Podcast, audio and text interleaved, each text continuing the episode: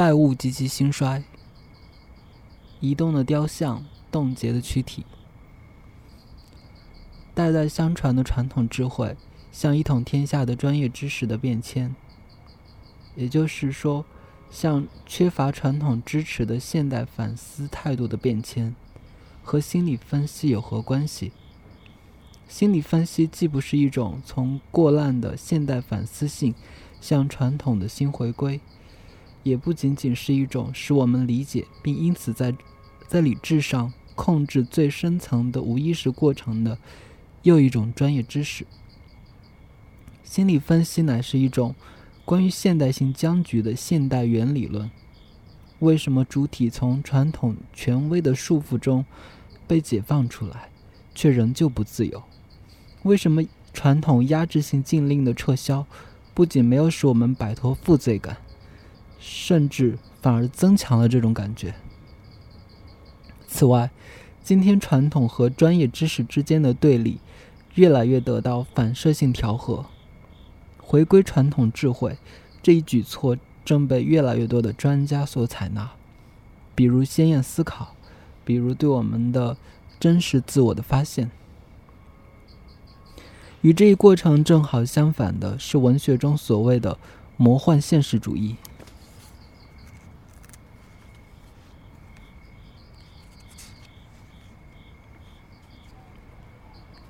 他也将传统的魔幻宇宙与现代性的对立预设为其背景。魔幻现实主义从传统的魔幻封闭的宇宙观出发。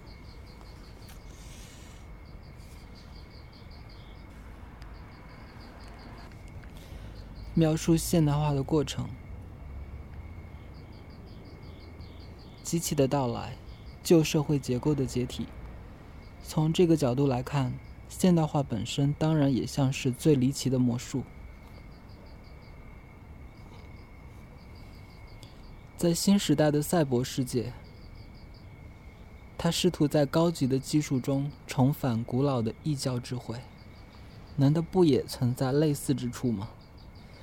也许审美后现代主义正是将前现代的魔幻融合进现代化进程的绝望尝试。这样，我们就遇到了关于反射性调和的双重行动：返回传统本身，成为现代专业技术的目标；现代化本身，则成为传统魔幻的最终目标。这难道不是类似于行动和形象之间的对立吗？其中有生命的行动被认为是死的形象魔幻式的重生，而死的雕像或者照片则被认为是被冻结、固定的有生命的行动。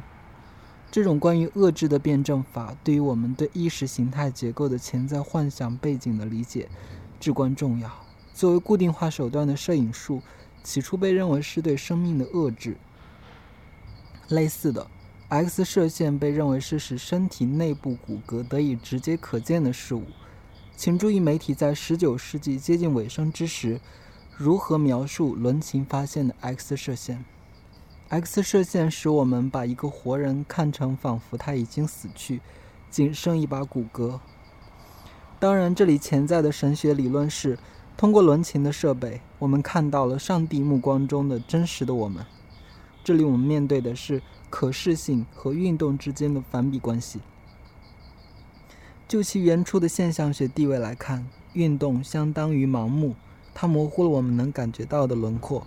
为了让我们清晰的了解目标，目标必须被冻结、固定、固定化，使一件事物变得可见。这种反比关系解释了为什么威尔的电影《隐身人》中的隐身人。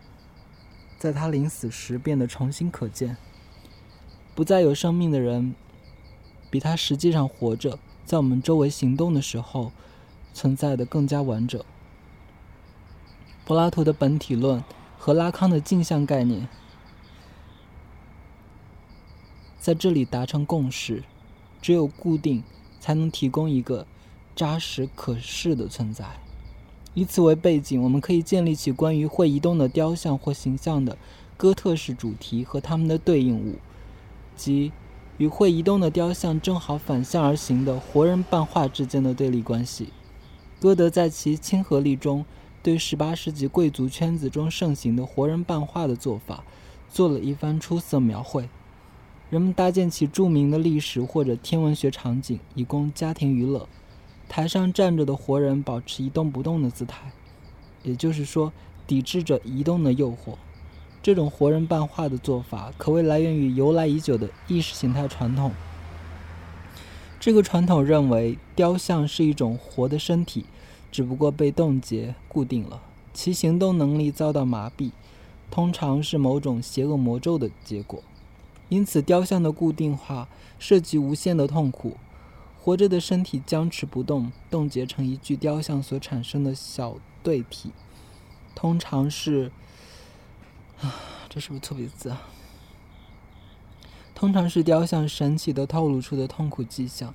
从哥特式小说中花园雕像身上淌出的血水，到血水，到天主教国家里令人敬畏的圣母雕像奇迹般淌出的泪水。概莫能外。这一系列中最晚近的一个例子是街头艺人装扮成雕像的做法，往往是穿盔甲的骑士形象。其人大段大段时间的保持一动不动，他只在行人偶尔向他的帽子里丢钱时，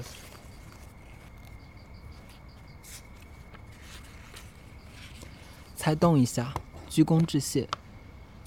与这一认为雕像是冻结固定的生命体的概念相反的是，电影在一开始被认为是会移动的形象，是一些奇迹般复活的死形象。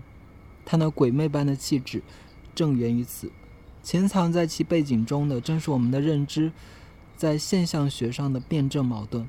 固定的雕像被大致认为是一个活着或被永恒的痛苦的冻结成固定不动之物。而会移动的形象则是死去的、不可移动的东西，奇迹般的复活。这两种看法都跨越了区分生死的界限。电影是一种会移动的形象，是一系列以合适的速度运动，从而给人以活着的感觉的死形象。死形象则是一幅剧照，一个定格，也就是说，一种被固定的运动。在这里。我们遇上的是黑格尔式事物一分为二理论的两则相互对立的例子。我们不能说存在两类画面：会移动的和被固定的。画面本身是固定的、冻结的，而移动的画面是它的一个分支，是死的画面奇特的获得了生命的离奇意象。在另一方面，身体本身是活的、移动的，雕像则是活的身体被痛苦的冻结、僵化的一种意象。对此可以做出拉康式的进一步评论。我们所看之物的被固定的最初点是凝视本身，凝视不仅遏制了它的目标，而且其本身就是被固定的冻结点。美杜莎之手难道不是预示着这样一种凝视？当它与原质过于接近，看到太多，便会遭到凝固。希区柯克的一系列电影中，演员经常直勾勾地看着镜头。造成一种突如其来的固定效果。唉，这样恐惧从两方面涌现。激发恐惧的不仅在于我们以为的活人其实是一个死去的机械偶人，还在于也许更富力量的创伤性的发现：我们认为没有生命的东西其实是活的。突然之间，它开始滴水。颤抖、移动、说话，带着邪恶的目的行动。这样，我们在一方面有着机器的鬼，没有水手却能自动自动航行的鬼船，由复杂的关节和轮子构成的机械动物或者机械人；在另一方面，则有着鬼的机器，机器中某些生命的迹象令人惊呼，它是活的。问题是，这两种极端都被去主体化了。盲目的机器同混沌无形的生命物质一样，都是驱动力的两面。它们在外星怪物及机器和少量生命物质的结合体中达到统一。在文学作在文学作品中，人们经常看到那类来自外层空间的人，他实际上是一个非人，是纯粹驱动力伪装成普通人类的去主体化的恐怖形象。从科尔凯郭尔以来的大量评论者都指出，莫扎特的唐璜实际上是一个无个性者，是一种缺乏人性深度的纯粹机械般的征服驱动力。这个人的最恐怖之处在于，他根本就不是一个真正意义上的人。先到这里了，要回去了。中秋节快乐！